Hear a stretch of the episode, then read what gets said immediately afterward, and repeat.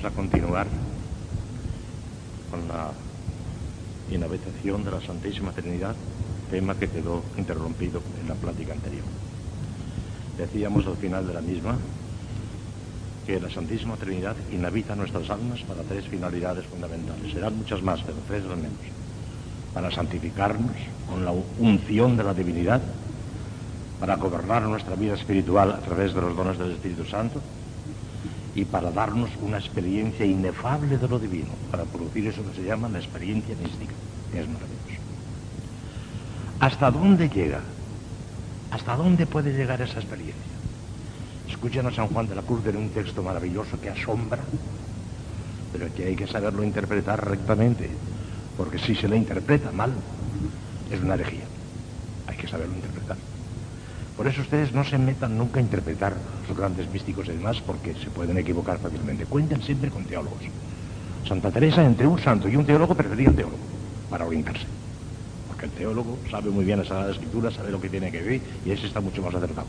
Entre el santo y el teólogo, Santa Teresa prefería el teólogo, lo dice ella. Por eso ella buscaba siempre letrados, letrados, letrados, que me han hecho muchísimo daño, confesores medio letrados. Lo dice ella. Teólogos. Fíjense en, en, general de los dominicos, porque solemos ser teólogos, no todos, ¿eh? porque no todos han sido profesores de teología, como por ejemplo he sido yo, otros no han sido, pero todos tienen cierto instinto teológico porque han estudiado Santo Tomás. Fíjense de teólogos por estas cosas, y no interpreten ustedes por su cuenta porque pueden incurrir en una herejía. Escuchen el texto, es asombroso, pero hay que saberlo interpretar. En el cántico espiritual, en esa canción 39, la penúltima, porque el cántico tiene 40 nada más, la penúltima, que es maravillosa. Desde el punto de vista literario y desde el punto de vista místico, es fantástica. Esa canción 39 que dice así. El aspirar del aire, el canto de la dulce filomena, el soto y su aire, en la noche serena, con llama que consume y no da pena. Pues comentando el primer versito, el aspirar del aire, escribe estas asombrosas palabras. Este aspirar del aire es una habilidad que el alma dice que le dará Dios allí en la comunicación del Espíritu Santo, el cual, a manera de aspirar, a manera de aspirar con aquella su aspiración divina, muy subidamente levanta al alma y la informa y habilita para que ella aspire en Dios la misma aspiración de amor que el Padre aspira en el Hijo y el Hijo en el Padre que es el mismo Espíritu Santo, que a ella le aspira en el Padre y el Hijo en la dicha transformación para unirla consigo. Porque no sería verdadera y total transformación si no se transformase el alma en las tres personas de la Santísima Trinidad en revelado y manifiesto grande. Bueno, asombroso esto.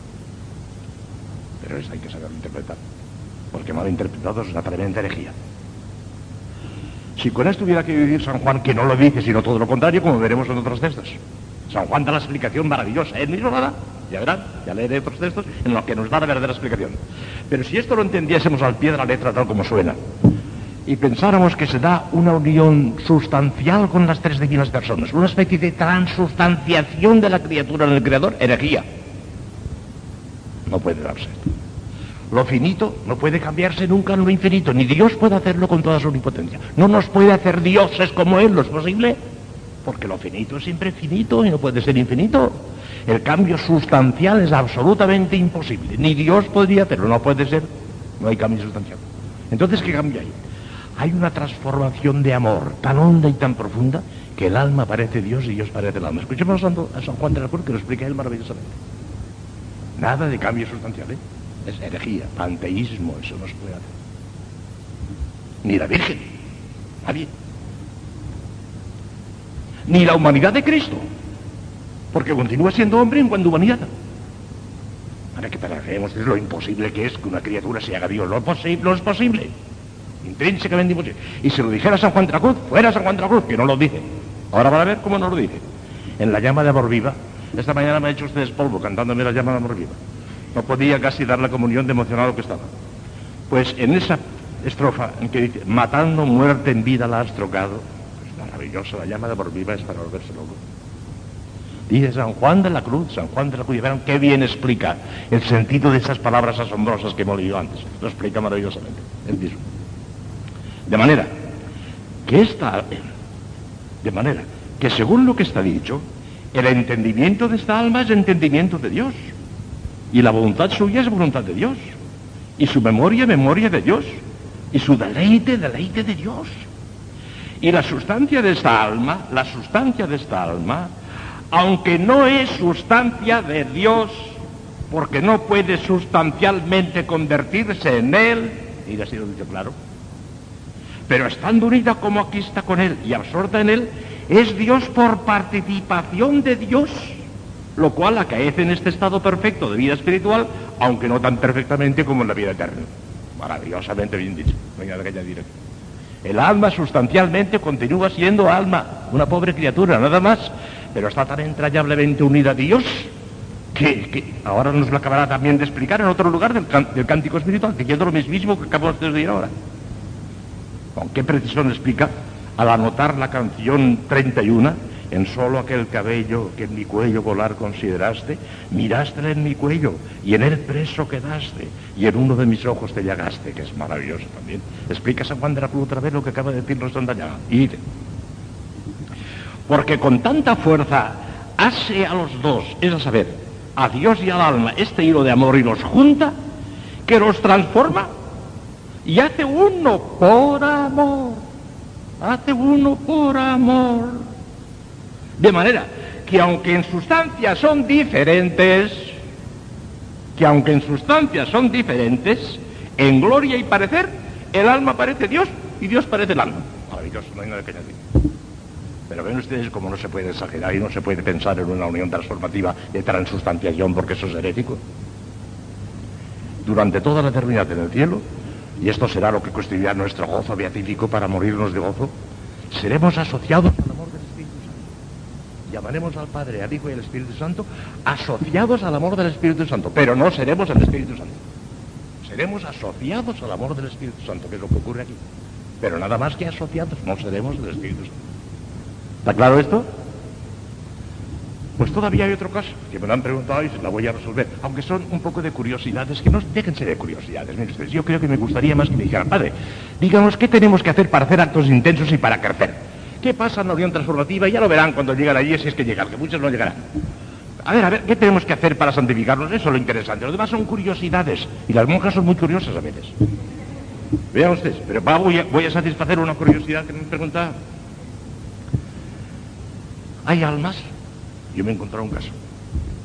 Ya les digo que he tratado nada más que tres o cuatro almas de unión transformante, nada más. Son poquísimas. Pero una de ellas, yo puedo decir un día, lo que ya sabía que dicen otras almas. Padre, yo noto clarísimamente cuándo es el Padre, cuándo es el Hijo y cuándo es el Espíritu Santo el que está obrando en mí. Y lo veo con tanta claridad como distingo los colores. No hay confusión posible. Distingo cuándo es el Padre, cuándo es el Hijo y cuándo es el Espíritu Santo. Esto lo niegan terminantemente casi todos los teólogos. Terminantemente fuera. Porque no saben atar los cabos y no, y no pueden compaginar esto con un dogma de fe. Los dogmas de fe están mil veces por encima de todo lo que diga San Juan de la Cruz, Santa Teresa y todos los santos habidos y por haber. Los dogmas de fe por encima de todo. Hay que salvar el dogma de fe por encima de todo. Y si algún santo se atreve a decir alguna cosa que contradiga un dogma de fe, ¡fuera! La fe por encima de todo.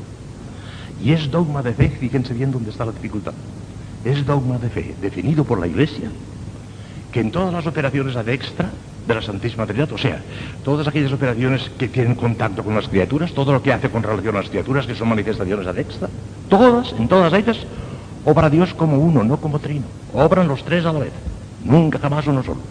Es absolutamente imposible, va contra la fe, que actúe solo el Padre, o solo el Hijo, o solo el Espíritu Santo. Herejía. Eso no se puede decir, va contra la fe. Actúan siempre los tres. Tanto es así que precisamente la Eucaristía, aunque el sacramento cae directamente nada más que sobre Cristo, que es el único que queda sacramentado, es el único que queda eucaristizado, están allí también el Padre y el Espíritu Santo, porque es absolutamente imposible que donde esté una persona no estén las otras dos. Imposible. Como es imposible porque, porque no tiene más que una sola esencia. Y a la fuerza tienen que estar los tres. De manera que cuando el Padre le dice, los teólogos fuera, son, locas, son ilusas, no saben lo que dicen, fuera, no son teólogos, fuera. Pero Domingo Baño, el gran teólogo, el gran confesor de Santa Teresa, a, mi juicio, es el teólogo más grande que ha tenido la orden después de Santo Tomás, el segundo. el padre Domingo Baño. Pues este se encontró con estos casos también, de almas que decían, ¿quién, quién sabe si la misma Santa Teresa? No sé. Lo cierto es que se encontró con almas que decía el Padre. Yo distingo al Padre, al Hijo y al Espíritu Santo con la misma claridad que distingo los colores. Y el gran teólogo, pensando, y ¿cómo será posible esto? Contra el dogma no se puede ir de ninguna manera, porque por encima de todo el dogma. Pero por otra parte yo me fío de esta mujer, porque es una santa.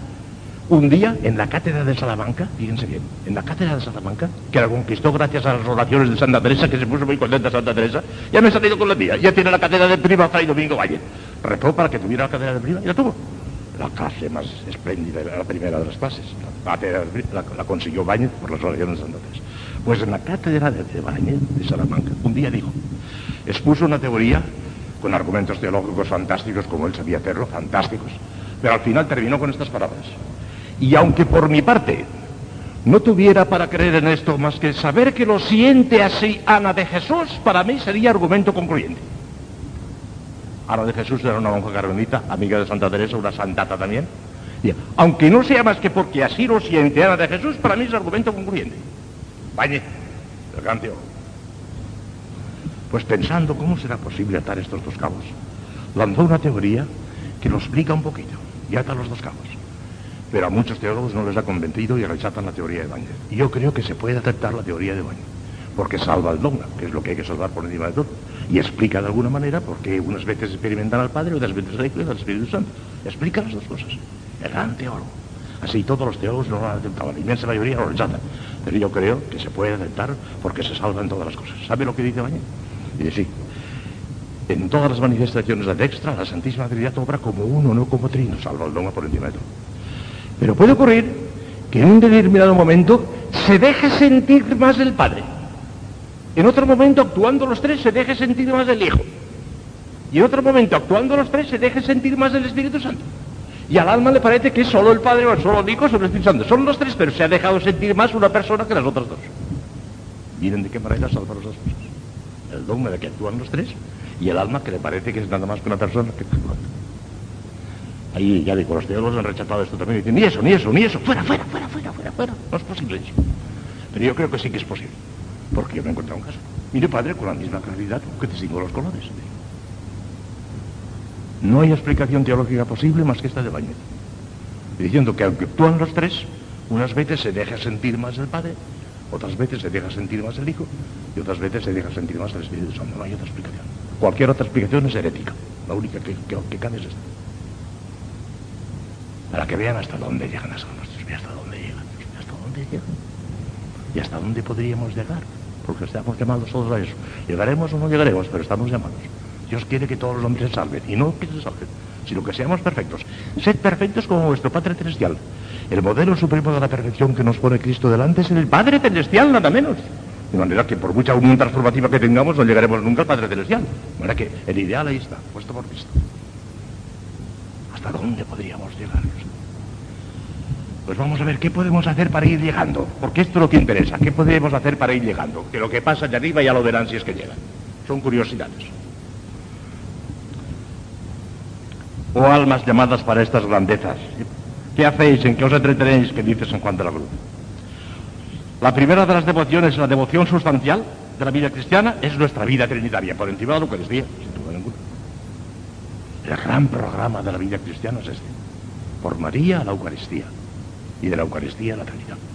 El fin es la Trinidad, no la Eucaristía, la Trinidad. Y llega un momento, como el mismo Cristo dice, que al final de los tiempos, después de la resurrección, incluso el Hijo se someterá al Padre para que Dios sea todo en todos. Ahí está San Pablo diciendo esto. De manera que de María, por María a la Eucaristía es el camino más corto. Y de la Eucaristía a la Trinidad. Lo más sublime es la Trinidad, más que la Eucaristía. La Eucaristía también porque ahí están los tres, pero pues en este sentido, en cuanto que están los tres. San Juan de la Cruz decía muchísimas veces la misa votiva de, la Santísima Trinidad. Llamó la atención y un día le dijeron, ¿cómo dice usted tantas veces la misa votiva de la Santísima Trinidad? Y con un poquitín de sorna, por lo visto era un poquitín guasontillo también, dijo, es que tengo para mí que la Santísima Trinidad es el santo más grande del cielo. Y por eso decía la misa votiva de la Santísima Trinidad. Con muchísima frecuencia la decía, claro. Tómense el pulso. ¿Hasta dónde llega mi devoción a la Santísima Trinidad?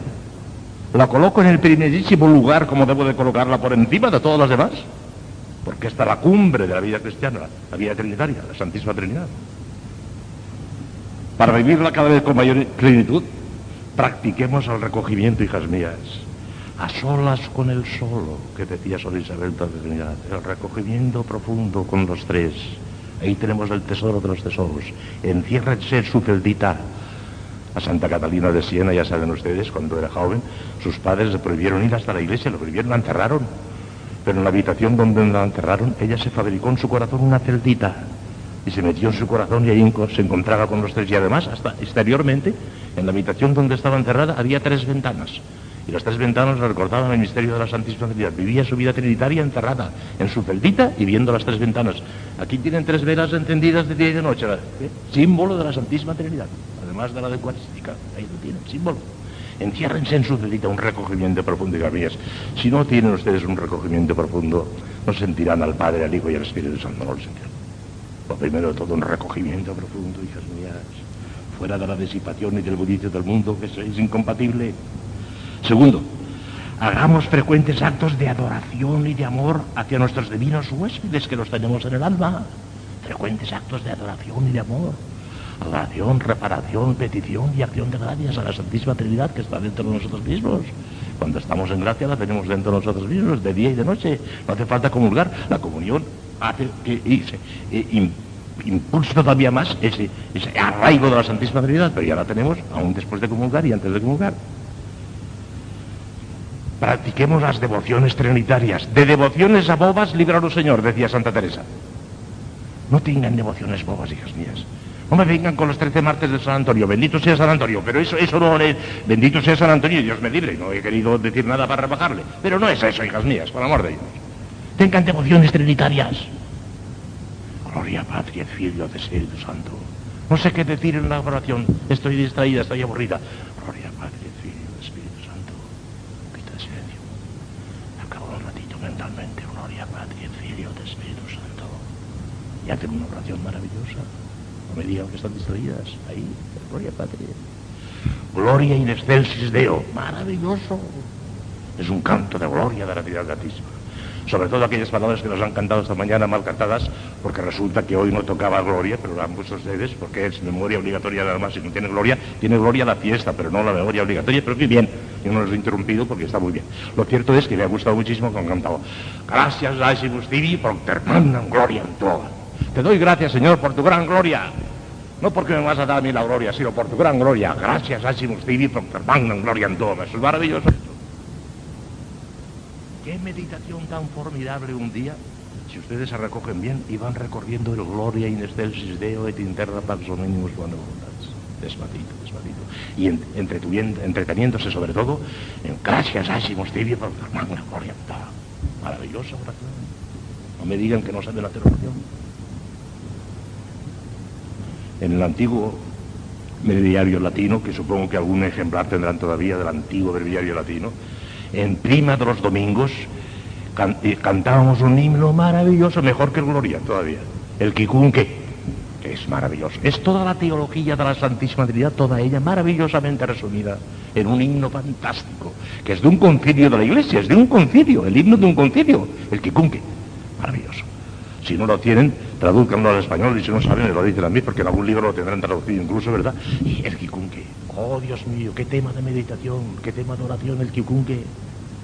Alabanza ah, de gloria del bautismo. Y la segunda parte del quikunque trata del misterio del verbo encarnado, de Cristo encarnado. Y para salvarse es preciso tener esto, dice al final, porque el que no tenga esto no se puede salvar. Así termina el quikunque. El trisagio. El trisagio es una oración fantástica. Este, yo soy un pobre hombre, no, no me puedo poner por nada, pero yo recuerdo el trisagio todos los días, el trisagio de la Santísima Trinidad. Un Padre estoy nueve veces santo, santo, santo es el Señor Dios del universo. Quiero estar en los cielos de la tierra de tu gloria. Gloria al Padre, gloria al Hijo, gloria al Espíritu Santo, nueve veces. Luego un Padre nuestro y otras nueve veces. Y luego otro Padre nuestro y otras nueve veces. Son necesarios. O pueden hacer ustedes cualquier día de memoria. No hace falta ningún libro. Es alabanza de gloria de la tierra del mismo. Gloria, es una devoción trinitaria. Esto es grande, esto es inmenso. Mensaje. Y eso, si no lo hacen en comunidad, pues háganlo en común, cada, en particular cada una, incluso durante la meditación. El tisaje despacito, despacito, pensado y saboreado. Una meditación fantástica. Y se les pasa el tiempo casi insensiblemente, sin darse cuenta, y haciendo una meditación fantástica con el tisaje. Empecemos ya nuestra vida de cielo, hijas mías, inmóviles y tranquilas como si ya estuviéramos en la eternidad. Son las palabras de su Isabel. Empecemos ya nuestra vida de eternidad. La pobre gente del mundo no tiene la menor idea de esto. Pero si ustedes, las contemplativas que tienen una vocación de privilegio, mañana quizá o pasado mañana les hablaré un poquito de eso. Pues si ustedes no empiezan aquí en este mundo, en el desierto, como dice Teresa, que llamaba desierto a la vida contemplativa, si ustedes no empiezan su vida de eternidad, ¿quién va a empezarla? Son ustedes los llamados a vivir ya la vida del cielo en la tierra, en medio del sufrimiento y del dolor. Que si ustedes entregan totalmente a Dios nuestro Señor, la cruz, porque tienen que llevar una cruz sin duda ninguna, mucho menos suave, mucho, mucho más suave que la del Señor, sin comparación. Esto sí que es cruz, esto es una burla. Esto sí que es cruz. Y la cruz que llevó la Virgen durante toda su vida, comiendo muchísimo peor que ustedes sin comparación, con unas incomodidades terribles en la casita de Nazaret. Ustedes tienen una celdita pobre y sencilla, pero cada una tiene su celdita limpia y aseada, cada una su celdita. La Virgen no tuvo eso, en el suelo y con una esterilla. San José en un sitio, Nuestro Señor en otro, ella en otro. Se puede comparar la vida de la Virgen con la de ustedes, y la comida y todo lo demás. De manera que el Señor con gozo y con alegría. Porque así es como se les quitará de encima gran parte del peso de la cruz, si lo hacen con gozo y alegría. Santa Teresita llegó a decir que ya es el colmo. He llegado a no poder sufrir, porque encuentro mi gozo y mi alegría en el sufrimiento. Es mi gozo y mi felicidad sufrir por Dios. Ya no puedo sufrir, ya no sufro, porque gozo sufriendo por Dios. Y una muchacha seglar, fíjense ustedes, seglar, seglar, para que vean hasta dónde llegan algunas almas. Una muchacha seglar que se santificó en Granada hace unos cuantos años, llamada Conchita Barreche Gurren, llegó a decir, yo no sé cómo me las voy a arreglar en el cielo, porque dicen que en el cielo no se sufre, yo no podré vivir sin sufrir, no sé cómo me las voy a apañar, decía ella, no sé cómo me las voy a apañar, porque dicen que el cielo no se sufre, yo sin sufrir no puedo vivir. La cruz pesa muchísimo menos cuando la abrazamos con gozo cuando la abrazamos con gozo por amor al Señor. En cambio, cuando la llevamos a rastras, sí, sí, yo voy a perseverar, pero, pero haciendo un esfuerzo tremendo y a más no poder y demás, oh, entonces pesa el triple y tienes poquísimo médico, porque lo que el Señor quiere es alegría y amor. Quiere que, que ofrezcamos nuestro sufrimiento con alegría, sonriendo. Santa Teresita llegó a decir también qué cosa más grande Y no sospechó nadie nada.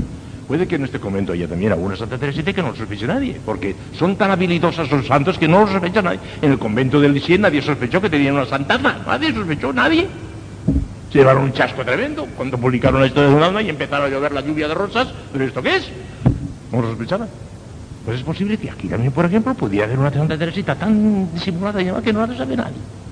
Y podría ser vida. Pues bien, Santa Teresita llegó a decir, si cuando llego al cielo me encuentro algo menos grande de lo que yo pienso, me guardaré bastante de manifestarse a nuestro Señor con un gesto. Él no me lo notará. No quiero que, no, que me note que quede quedado defraudada. No me lo notará y me encargaré, yo de que no me lo note.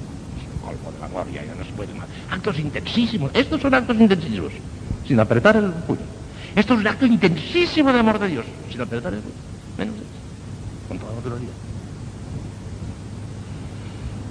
Vida de Lauden Gloria, la obsesión de Sor Isabel de la Trinidad. Oiga, ¿usted ha oído decir, le dijeron un día a Sor Isabel de la Trinidad, ¿usted ha oído decir, usted se ha fijado en lo que dice San Pablo en, la primera epístola a los Efesios, que Dios nos ha predestinado para ser alabanza de gloria de la Trinidad misma, Lauden Gloria. ¿Y ¿Cómo, cómo? ¿Dónde dice eso San Pablo? Y ya lo dijo en la, primera epístola a los Efesios, en el capítulo primero. Ella que conocía muy bien a San Pablo, pero por lo visto no se había fijado todavía, era al principio de su entrada en el Carmelo, vio que efectivamente estamos predestinados para ser lauden gloria, alabanza de gloria de Dios y se volvió loca. Ya he encontrado mi vocación definitiva. En adelante no voy a hacer otra cosa más que alabanza de gloria de la Trinidad Beatísima, lo único que le interesa. Y se hizo una santanza que se perdió de vista, empezó a hablar, como es decía esta mañana, se perdió de vista, las monjas ya no la podían seguir. Alabanza de gloria de la Trinidad Beatísima. ¿Por qué, por ejemplo, ustedes no asocian a cada gloria patri de cada salmo Señor, hazme alabanza de gloria de la Trinidad Santísima. Saca de mí el máximo de lo que puedas sacar de mi pobre ser hasta el máximo, con tu voluntad antecedente, según la medida de la adoración de Cristo. Cualquiera de esas cosas en cada salmo, en cada salmo, en cada gloria Padre. ¿Cómo creceríamos si supiéramos, si supiéramos vivir la vida cristiana? Y muchas veces no la sabemos vivir y es una rutina, una rutina, una rutina, una rutina. Solo mora en este monte la honra y gloria de Dios. Adoración a la gloria de Dios. Reparación por la gloria de Dios. Petición para la gloria de Dios.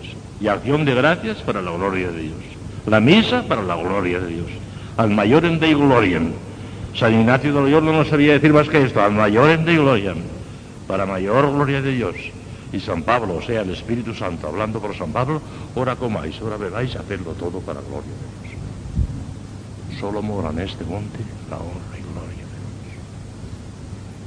Ustedes tienen una palabra, yo voy a terminar, un poquito hasta que os llegue la palabra. Por María a la Eucaristía y de la Eucaristía a la Trinidad. Ahí está. ¿Alguna pregunta?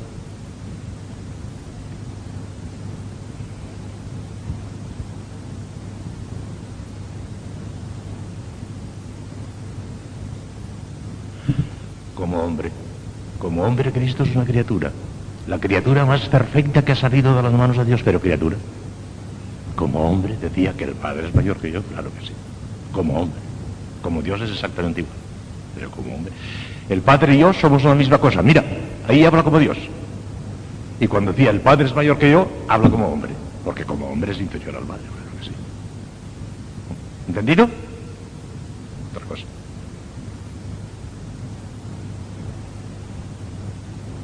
Hable más alta que casi no la digo.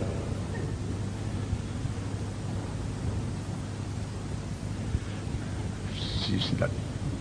Ya se ha puesto nerviosa, pues otra, venga.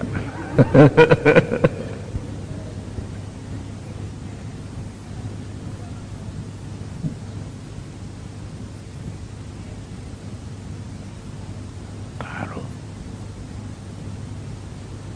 El creador del Padre, ¿qué?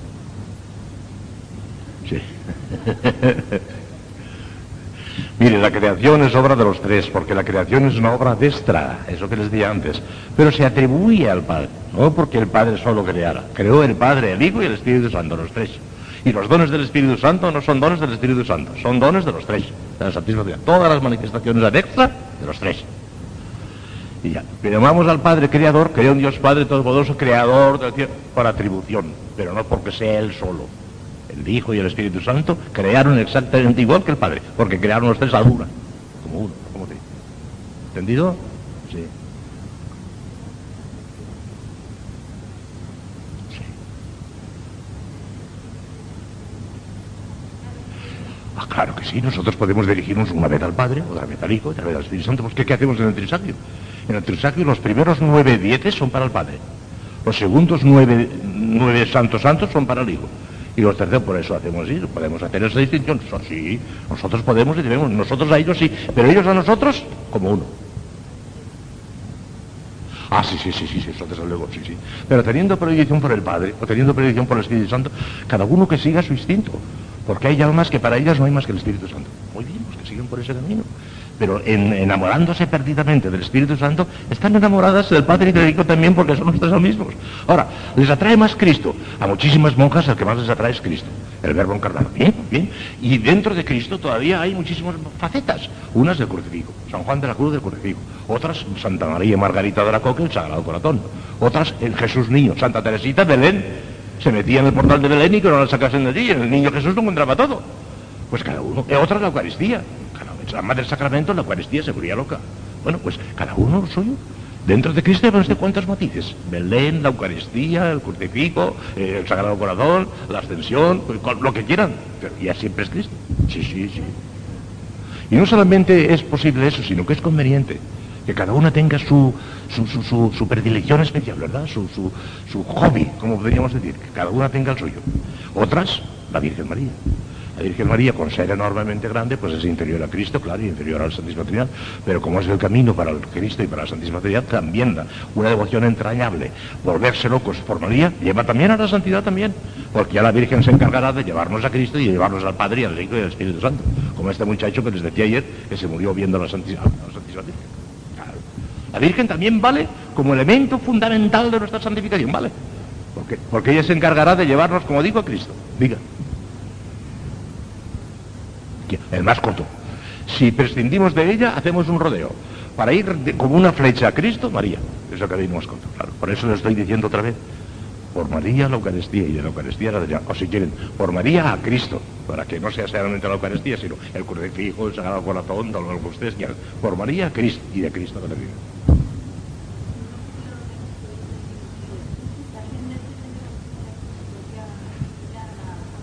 ¿Lo que es la? Pues a mí no me gusta. ¿Por qué? Porque, porque, por- porque María no se estrecha, sino que es todo alegría y todo... Causa nostra leticia, causa de nuestra alegría, no me la encoja. La Santísima Virgen María no me la encoja. Causa nostra leticia, causa de nuestra alegría. ¡Alegría! Venid y vamos todos con flores amarillas, con flores de porfía que madre...